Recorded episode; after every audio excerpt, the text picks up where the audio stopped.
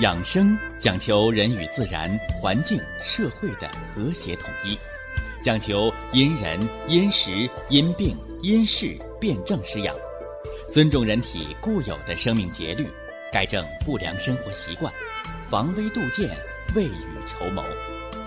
让我们一起学习、感受、实践养生的大智慧，用智慧去把握健康，用身体去感悟健康。用心灵去感受健康的幸福和快乐。欢迎收听《我和健康有个约会》。下面有请徐老师讲解博医文化的大智慧，让我们一同感受健康带给我们的快乐。好，下面有请徐老师。徐老师，您好。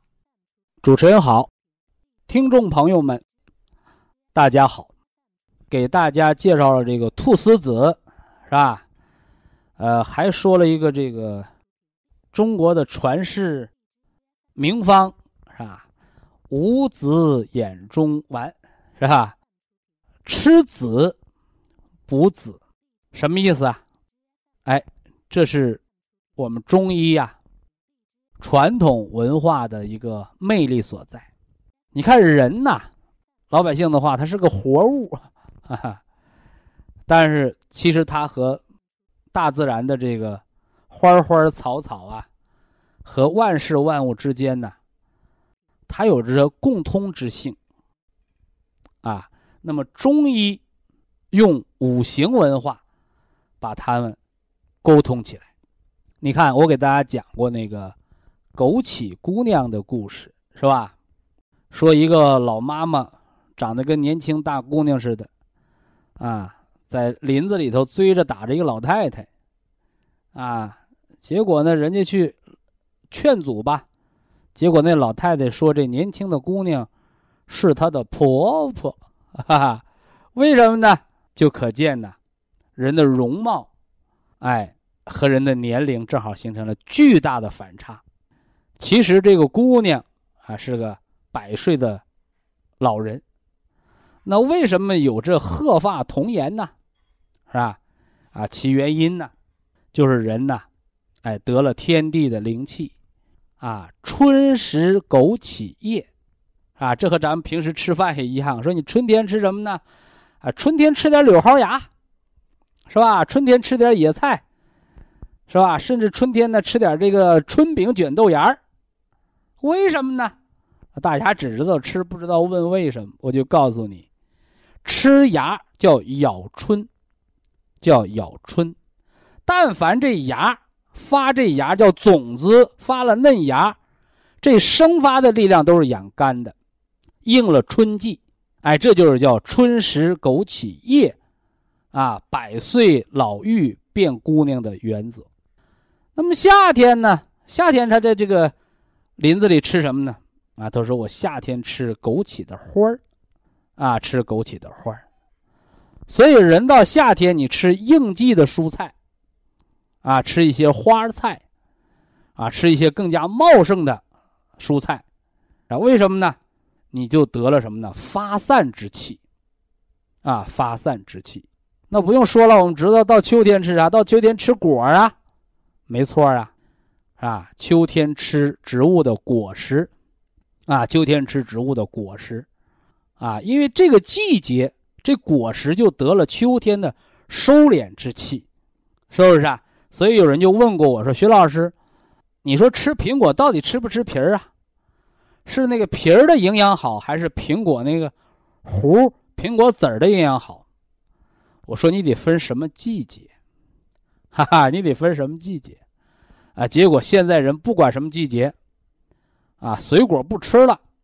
啊，直接搁到一个这个机器里打成汁儿，是吧？糊弄到一块堆儿去吃，啊，名为全果，科学吗？啊，伪科学。首先，它就违背了什么呢？一年四季，春华秋实的原则。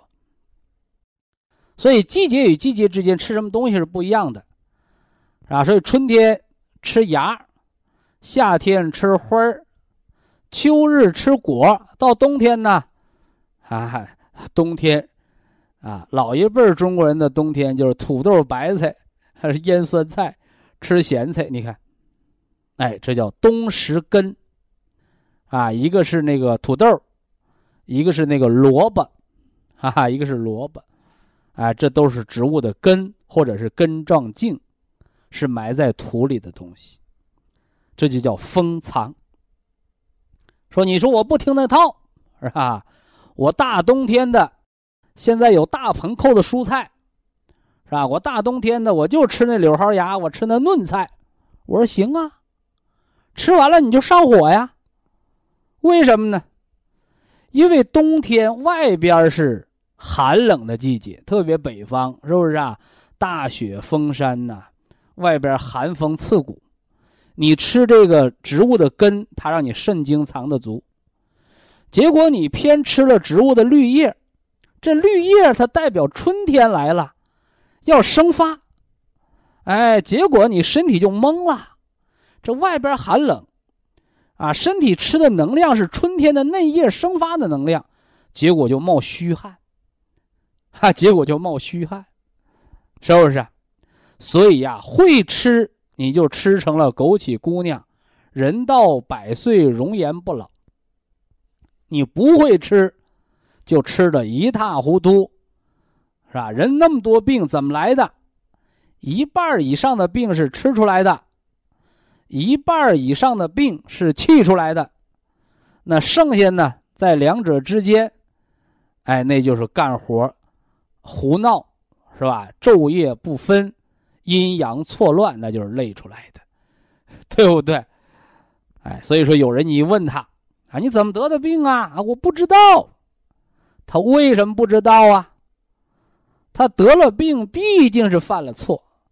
但是他连他自己错哪儿都不知道了，那说明什么是对的，他也不知道，对不对？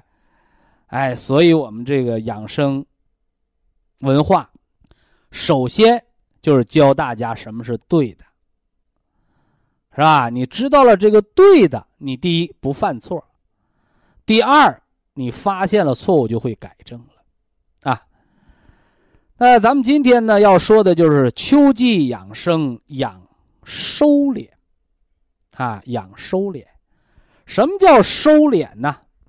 哎，我给大家讲过啊，啊，中医最传统的阴阳文化啊，春夏者养阳，秋冬者养阴，啊，那么何为阴阳啊？哎，告诉大家。阴阳是对立的，啊，我刚说头半句，好多人就说啊，那阴阳是死对头，是吧？你看，这就是断章取义。别忘了后半句，阴阳是互根的。哎，这是后半句，那把头半句和后半句总结起来，告诉大家：孤阴不生。孤阳不长，是不是？所以春夏者养阳，它是对应了自然。天气炎热，别在家里待着，到户外活动。天气炎热的时候，体内内在是阴寒的环境，不能贪凉，别催出空调病，别吃出胃肠感冒，对不对？那么这大夏天的少吹空调，多出热汗，那这春夏养阳是干什么的呢？给秋冬攒能量，是吧？我以前给大家讲过，美国那个冬天抑郁症，啊，这是美国科学家研究出来的冬天抑郁症。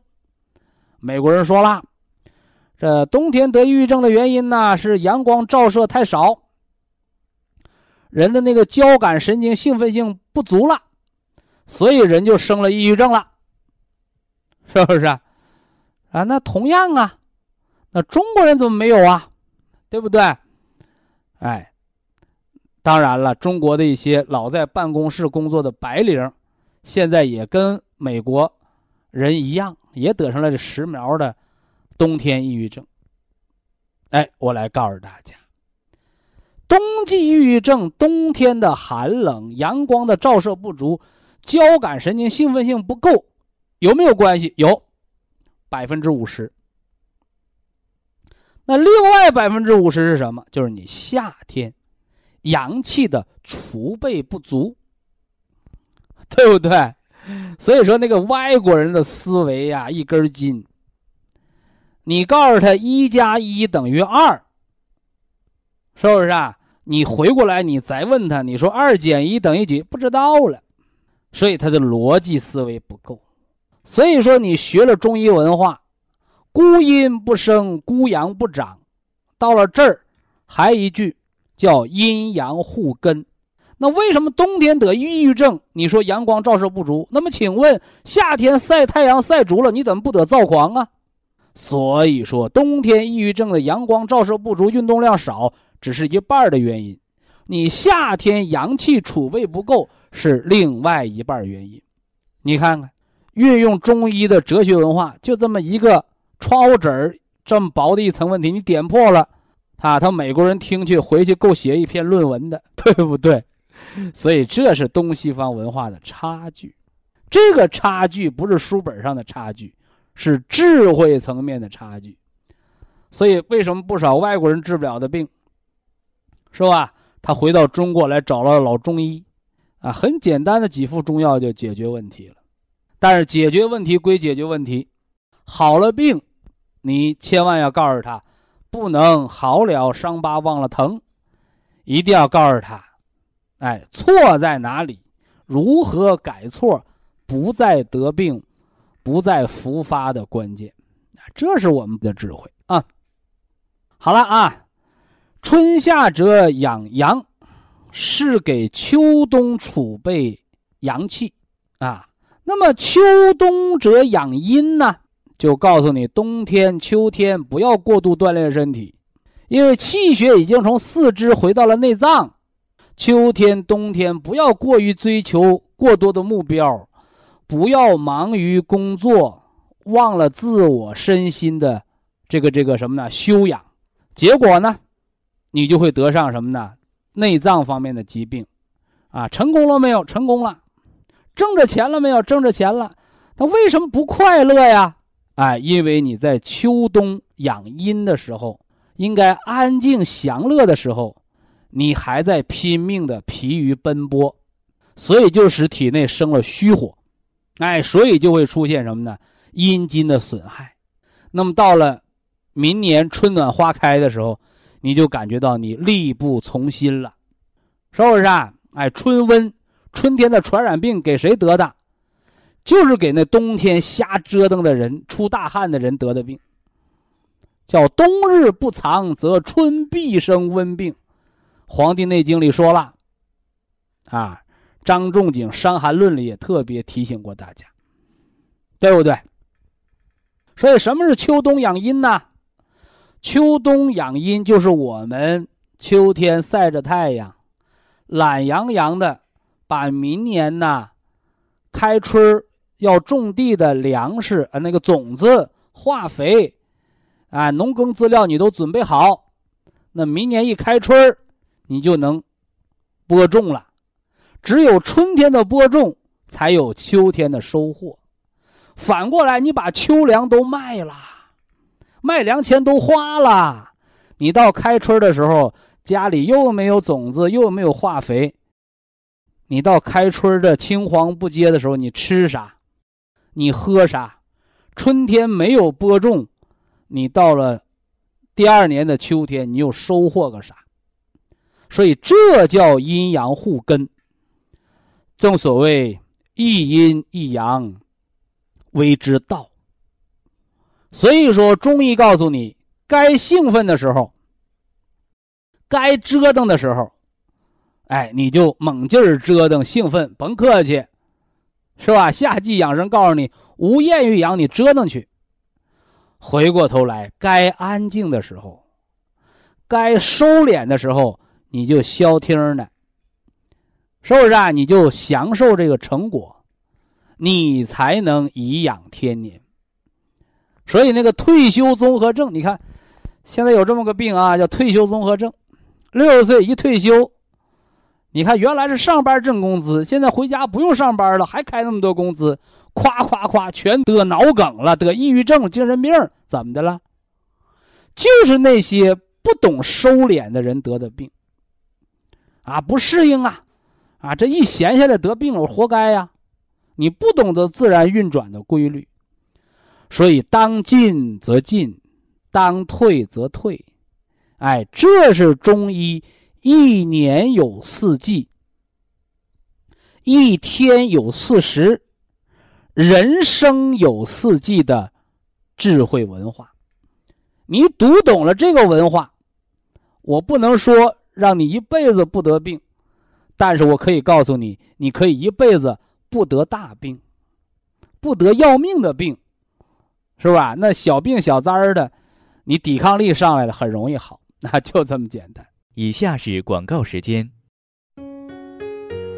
博一堂温馨提示：保健品只能起到保健作用，辅助调养；保健品不能代替药物，药物不能当做保健品长期误服。秋天呢是肺经当令的季节，我们要养肺脏，养人一身之。浩然正气，但是这肺气它从哪儿来呀？哎，大家伙别忘了，脾为人之后天之本，脾胃是人的气血生化的源泉，脾又主着人一身的肌肉，尤其是我们这个肺脏，它为脾之子，是脾脏的五行之土来孕育。肺脏这五行之金，特别是年轻人，你的皮肤好不好？你的肺气足不足？你的鼻子通不通？或者来说，你早晨起床，啊，第一泡大便排的畅不畅通？你的魄力足与不足，皆是由你的脾胃所来主导的。这就是。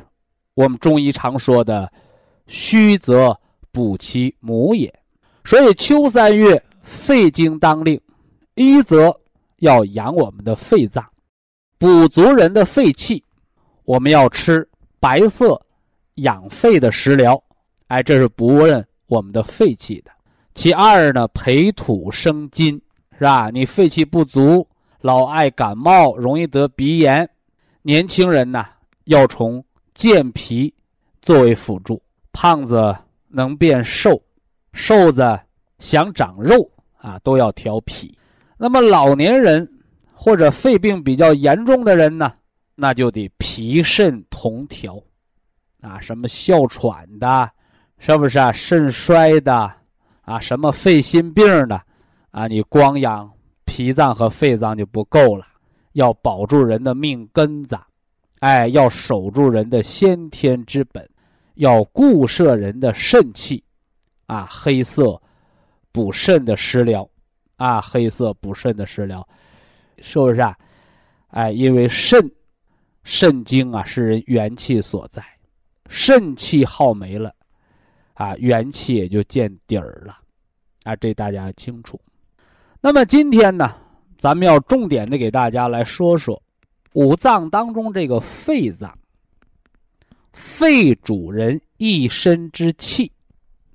哎，说说它的重要性，以及相关病症的调整的指导的思路。说什么叫肺主人一身之气呀？首先，大家伙要知道，气血乃生命之根本。啊，气血乃生命之根本，血是人的生命的物质的存在形式，啊，也就是我们常说的人体的一个臭皮囊啊，对吧？而气呢，哎，气是人的生命功能的存在的形式，所以这个俗语啊，民间呐，啊，把这人的生死啊，经常用有气儿啊，还是没气儿啊？他说：“这人怎么死了？哎，就这人都没气儿了，啊，没气儿了就是死掉了，啊，亦或者是休克了，对吧？没气儿了，没功能了，就是没气儿了。那么气血之间的关系，气为血之帅，也就是说，有气的推动，你血才能运转、运行，才能在经络当中循环不息，才是活血。所以这血没有气的支配，没有气的引领。或者这血脱离了气的管束，什么脑出血呀、呕血、尿血、便血，那个血都叫死血，叫离经之血。所以血一旦离了气的束缚，就成为死血。这是气和血的第一个关系。那第二个关系呢，叫血为气之母也，也就是告诉大家伙这气呀。它不是凭空而生的，是由血当中生化出来的。就像油灯能点亮，你不是把白开水给点着了，你是把煤油那个油给点燃了，是不是？哎，也就是告诉大家，血它是气的源泉。接到这样一个电话，是吧？脑缺血灶，是吧？而且这个人有偏侧肢体的麻木和寒凉。其实我告诉你，这已经属于小中风了。中风是脑梗，是脑出血、脑血栓、脑溢血。那离经之血已经成了坏死的血，那叫中风，是吧？你再好的刀伤药。它也得落个疤了，所以坏死的脑细胞是不能复活的。那么脑缺血灶是个什么意思呢？哎，脑细胞没坏死，但是已经缺血，缺到什么程度？就像一个新鲜的桃熟大发劲儿了，变软了。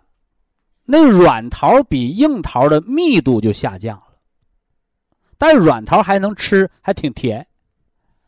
但是这软桃一旦变成烂桃了，这桃可就没法吃了。所以在这告诉大家，健康的脑组织、有活力的脑组织，在 CT 下的密度是一样的，叫脑供血充足状态。而所谓的脑缺血灶，就跟那个软桃一样，脑细胞坏死了吗？没有，但是已经缺血了。密度下降，功能不一样了，所以这个时候按防中风调治，原花青素，配上铁皮石斛，配上黑色养肾精填脑髓的食疗，三个月、半年下来，哎，胳膊腿有劲儿了，麻木消失了，再检查脑 CT，脑缺血灶消失，啊，所以有人问我说：“徐老师，中风能不能好？”那就看你治的及不及时，所以脑缺血灶这个时候你及时调养是可以完全康复的，是不是？你看那个软桃，你没办法把它变硬，是因为你把它从树上摘下来了，对不对？但是人的脑缺血灶及时救治是可以恢复到健康的脑组织、健康的脑密度，CT 下可以查出来。但是你不及时治疗，偏瘫了，半身不遂了，你形成了脑梗塞，你形成了脑腔梗，是吧？脑细胞坏死了，液化了，变成烂桃了，变成一汪水脑积水吸收，形成空洞了。已经形成空洞的地儿，你是长不出来新的脑组织的。所以呀。心脑血管病的医学专家说：“时间就是脑细胞，时间就是心肌细胞。这个时间是啥意思？就是告诉你及时调养，及时的救治，啊，这大家一定要明确，是不是？那有朋友就说了，这和肺气有什么关系啊？”你看，肺主人一身之气，说的最简单的就是，气过去了，血才能过去。气过不去，血就过不去。气血都过不去，就寒凉、麻木、没有劲儿，是不是？头昏眼花、脖子沉，这是啥？这就是临床的感觉。所以，聪明的人就会把临床的感觉、症状对应上数字，进行结合分析。那么，愚蠢的人就会只等到偏瘫了。才想起来这是病，完了俩手一摊，告诉你没救了。你看，叫坐失良机。所以在这儿提示大家啊，肺主人一身之气。表面上看，你喘气儿、咳嗽，你和那心脑血管病叫风马牛不相及。但是你别忘了，气为血之帅。是不是啊？气为血之帅，气是引领血来运行的。所以为什么那中风偏瘫在医院的，动不动就肺内感染呐？是不是啊？动不动就就感冒啊？动不动就出虚汗，浑身没劲儿啊？皆因肺气受伤，皆因肺气大亏。所以可见，人喘气儿。生活当中，你喘气儿，你活着的这么个简单的标志，其实它和你的气血运行是密不可分的。所以秋天补肺气，哎，让那些呀咳嗽的、喘的、冒虚汗的、鼻子不通的人呐，浑身没劲儿，早晨上厕所费劲的，啊，说话都累的人。哎，提醒您补足肺气。冬虫夏草是补肾润肺的。黄芪加强了肺的补气。菟丝子加强了什么呢？肾经的培固。这样一来呢，哎，对于慢性疾病的恢复。或与久病体虚的人，他的浑身的乏力，所谓的气虚之症、阳虚之症，都是大有改观的，啊，尤其是补肺，啊，对于那些爱上火的人，哎，他有个一巧破千金的作用。以下是广告时间。博一堂温馨提示：保健品只能起到保健作用，辅助调养；保健品不能代替药物，药物不能当做保健品长期误服。肺主人一身之气，哎，这也体现了这个肺气。对人五脏六腑的功能的影响，哈哈，有人说，不就是一个喘气儿的肺子吗？有那么大的功能吗？哎，有没有？哎，咱们分析一下便知，啊，分析一下便知。大家伙第一个你要知道，心肺之间的关联。是不是啊？你心脏再蹦的，把你鼻子给我堵死它，你吸不进去氧气，人就会憋得口唇青紫，甚至咳血红色泡沫样痰。怎么着了？心衰了，要命了！哎，所以那心衰的病人，为什么要给你鼻子插氧气呀？哎，也就是增加你的血氧的浓度。这是肺气对心脏的影响，对不对？那么肺气呢？它对我们的肾有什么影响啊？啊，你看有些人说我怎么一打喷嚏就尿裤子呀？表面上看是肾精亏虚，是吧？肾气虚，小便把不住门那问你，你平时咋不尿裤子？是吧？一打喷嚏尿裤子，啊，鼻窍一开，上下一通气儿，把不住门了。还有，啊，那老爷子尿储留，啊，医生要琢磨着给你插那个导尿管呢。哎，老中医教你一招，拔根头发，刺激一下鼻子，是不是啊？膀胱都快憋爆了，上面一打喷嚏，下面小便哗啦啦流出来了。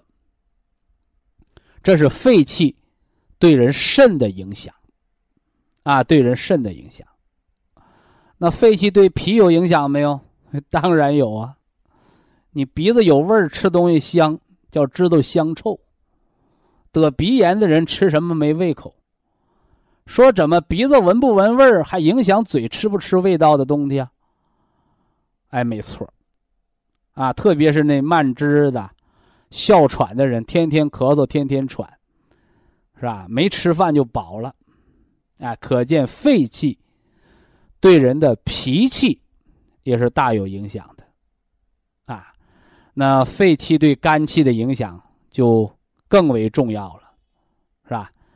我们中医啊，啊，最经典的这个说法就是叫左青龙。右白虎，是吧？就像我们教大家这个推任脉、推肚子的方法。有人说我是不是可以围着肚脐眼转圈来悬浮啊？我说当然可以啦。啊，人家就问我那徐老师那是逆时针还是顺时针？我说我不知道。嗨，至于你那表时针怎么转，跟你推肚子没关系。但是我告诉你，气血在身体当中的运行的规律，什么规律？左青龙，右白虎。左边是肝血上升，右边是肺气下降。哎，所以说我们经脉当中气血的运行，就是从左边往上升。从右边往上降，啊，那左边老往上升，啊，那气血不升空了吗？啊，右面的降下来就补足了。哎，所以我们中国文化说叫“降群龙无首级”。哎，正所谓升中有降，降中有升。所以左青龙。右白虎的文化，也说明了这肝和肺之间的升降有序的原则，是吧？说那拼命的升，升过了头的呢，那就是肝阳上亢型的高血压，是吧？那有的人说，我怎么不得呀？是吧？你那肝五行属木。有人能克制它，有人能收拾它，有人能管理它，它就不会阳亢。谁管的？金克木。所以说，你大家注意啊，肺气足的人，他就不得高血压病，因为肺金能够克制住肝木。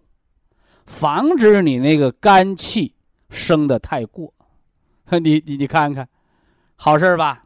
哎，那回过头来呢，肺气是主降的，啊，你看这人很有城府，是吧？喜怒不形于色，生气了也不说，高兴了也不笑，啊，说这人呢太成熟，太有城府。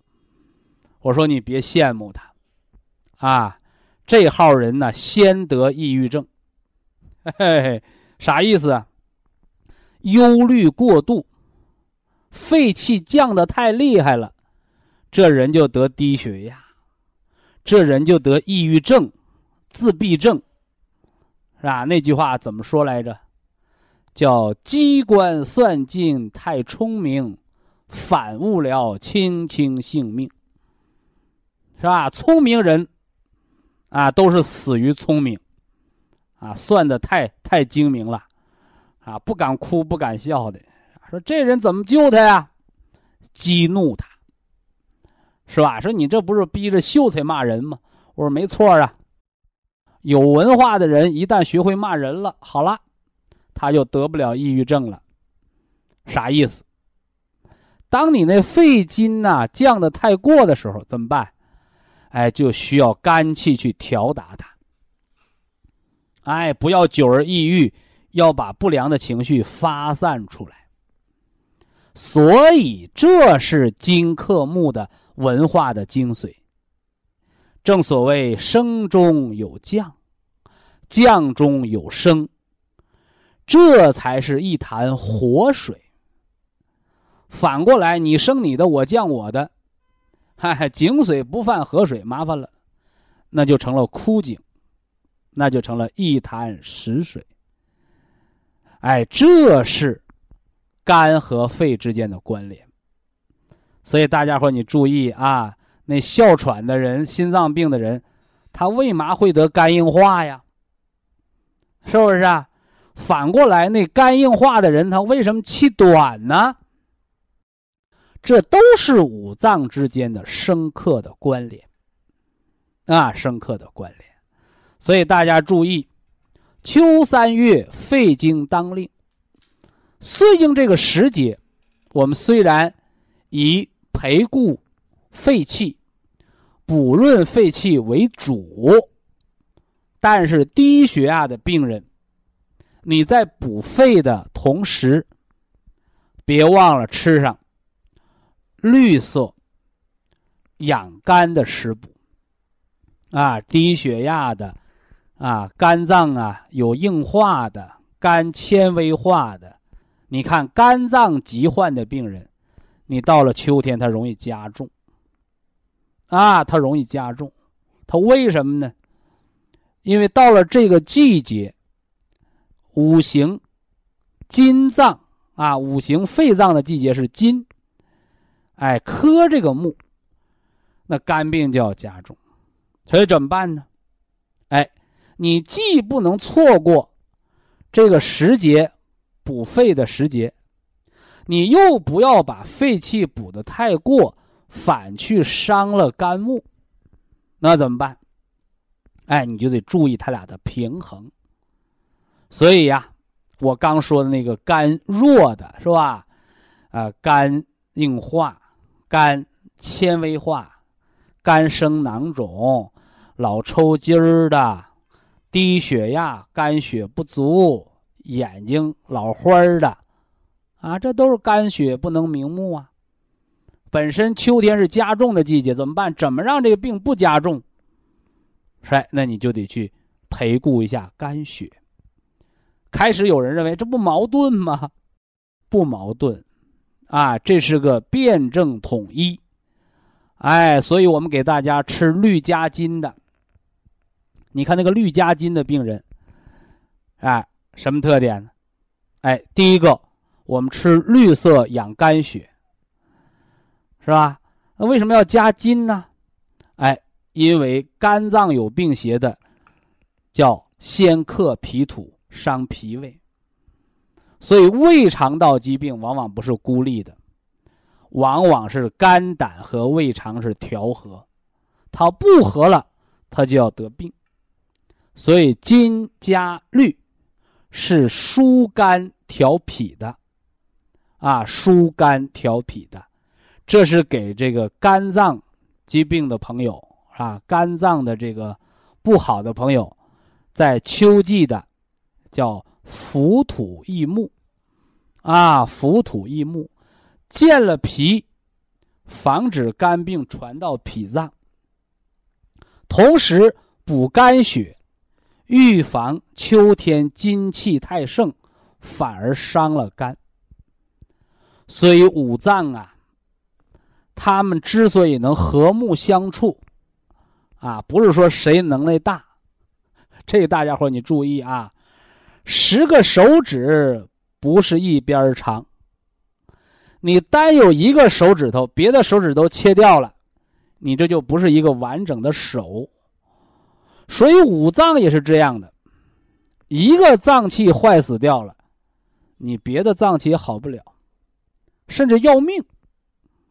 所以五脏的五行养生疗法，不是要把哪个脏器养好，让哪个脏器啊得状元，是吧？拔得头筹，你就长寿了，你就健康了，那是不对的，是不是啊？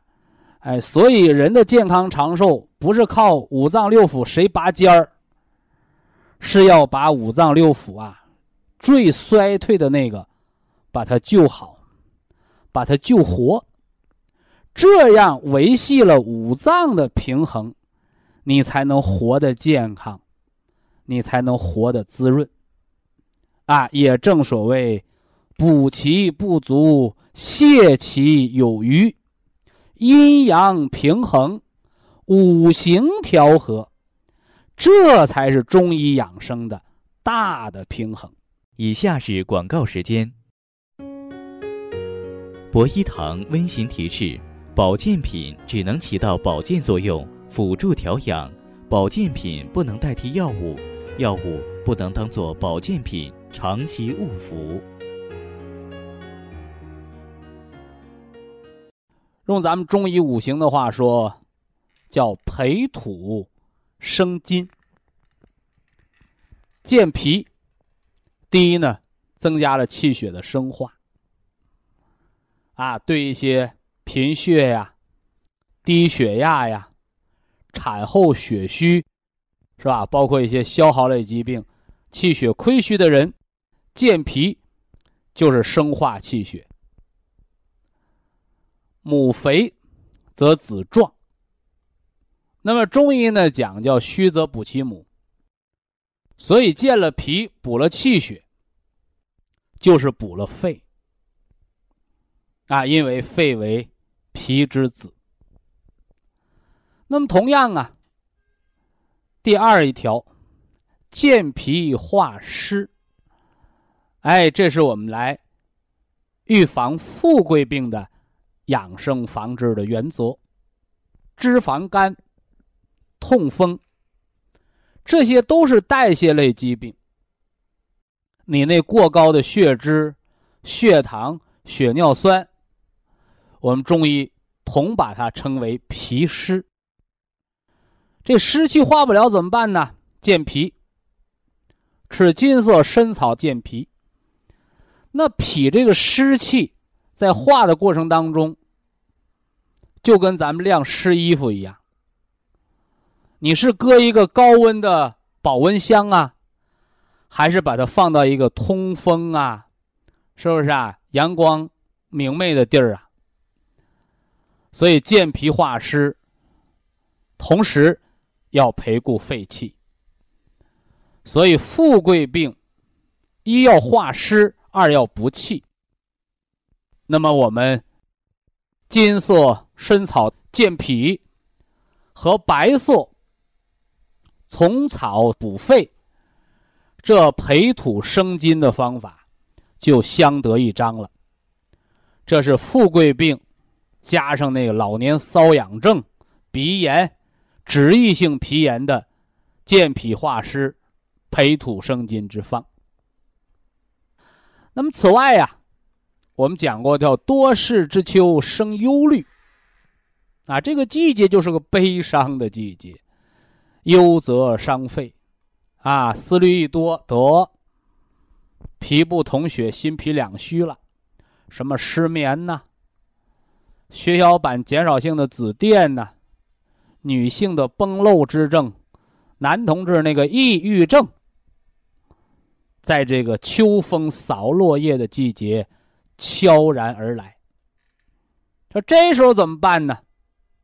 哎，同样调心脾两虚，解决这脾不统血的问题，统摄气血，防止血行脉络之外。要健脾，而且要用加了人参的人参归脾丸。你那普通的归脾丸里边是党参，它那个党参的补气的劲儿是和人参大相径庭的。啊，那劲儿是不够的。那么同样，啊，调心脾两虚，不但要补脾，还要养心神。啊，养心神。啊，养心神，我们吃铁皮石斛，啊，解决入睡难的问题，是吧？健脾，我们吃参草，啊，这是秋三月，啊，培土生金、养肺调脾的养生的方案。那有的听众朋友又问了，那说这个秋天。咱们就光忙活这个肺脏养生了，是吧？啊，又健脾又养心，是吧？是不是和那个肝血就没啥关系了呢？啊，非也，这大家伙一定要明确啊。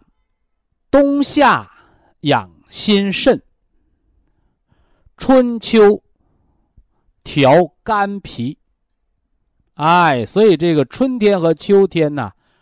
是调肝养脾的重要的季节，我们给大家也重点强调，叫肺主人一身之气，是吧？举了这个那生桃、软桃和烂桃的例子，说明了脑供血不足到脑缺血病灶，再到。脑腔梗、脑梗塞、脑萎缩的老年痴呆，气为血之帅，气能到的地方，才能把血送到，对不对？那好多人说，那我秋天我就上火呀，是吧？我这气儿很足，我手脚麻。那上火和手脚麻的原因，就是气到了。血没到，所以大家伙一定要明确啊！人生命的根本是气血，而气和血不是孤立的存在着的。正所谓孤阴不生，孤阳不长。你空有一身怒气，血过不来。你照样气血不足，这就生了虚火。所以上火的人，一个是肺气乱了，二一个就是你的阴筋、你的血亏了。那么身体当中谁是气血的大总管呢？是吧？这里我们又要复习一下五脏之间的知识啊。脾胃是气血生化的源泉，心脏主着血脉，而大总管叫肝主人一身之藏血。所以说，你肝血不够用，你徒有再多的阳气，那都是白浪费的。所以低血压的人，是吧？你血压。达不到八十，一百二三，你就会腿抽筋儿，你就会眼花，你甚至会失眠斑秃，是吧？那严重一点的神经性头疼、癫痫发作，我们说肝风内动。什么叫肝风内动？肝风内动即为血虚。啊，血虚了，而肝火旺，所以就生了这个风。风表现在身体上的表现，一个是走窜，啊，我们讲风湿的时候讲过走窜，是吧？而虚风呢，就是哆嗦。所以那帕金森的、脑动脉硬化的、中风后遗症的。睡在床上的腿不安综合症，包括那小孩的多动症，皆为肝血不足，生了肝风内动之症。那么传统的祖国中医文化，平肝潜阳，息风解痉。平肝潜阳就是补足肝血，除却肝的息风。啊，息风解痉就是消除这些哆嗦、抽筋儿、痉挛，啊，解除什么呢？癫痫发作，啊，解除解痉嘛，解除痉挛，息风就是平息肝风。所以呀，夏天是高血压病缓解的季节，哎，冬天是高血压病加重的季节。为什么加重？是吧？这就生了肝风内动。而且秋季五行属金，是吧？中国老百姓有句俗话呀，叫“强龙不压地头蛇”呀，是吧？你肝是青龙不假，但是秋天是白虎的季节呀，你不服老啊？这个季节我说了算，所以那个肝风就容易和那个什么呢？肺气打架。所以这时候你是向着谁呀？那亲爹，他不向着那有能力的儿子；那亲娘，也不向着那有钱的闺女。亲爹亲妈只向着那弱小的孩子。所以这就是医者父母心的原则。治病，他不分你五脏六腑谁强，他只补你五脏六腑谁弱。所以秋天呢，是肺经当令，因为金克木的原则，所以秋季又是肝脏疾病复发加重的季节。所以那怎么办呢？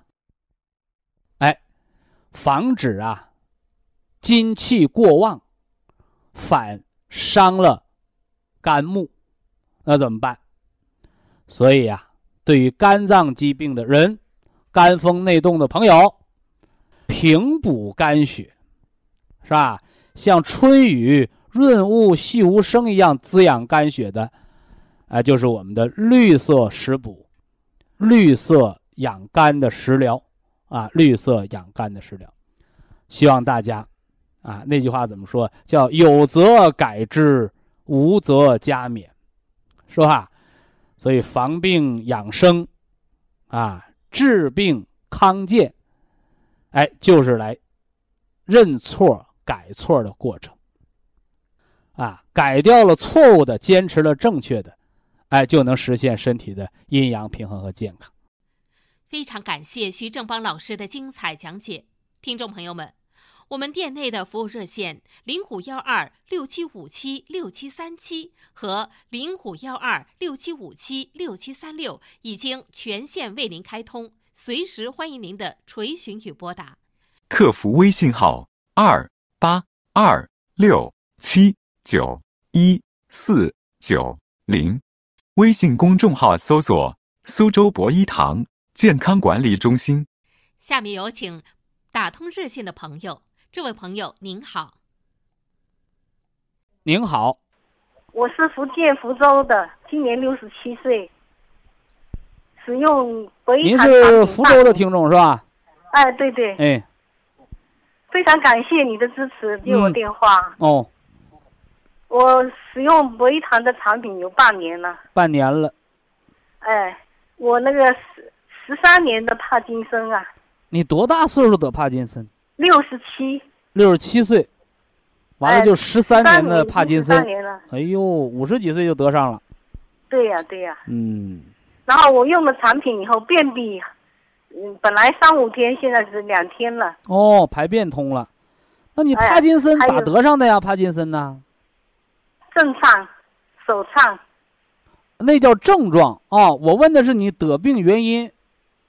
哦，可能是比较比较辛苦、疲劳嘛，还有抑抑郁，有一些抑郁。你血压多少？血压是高压是在一。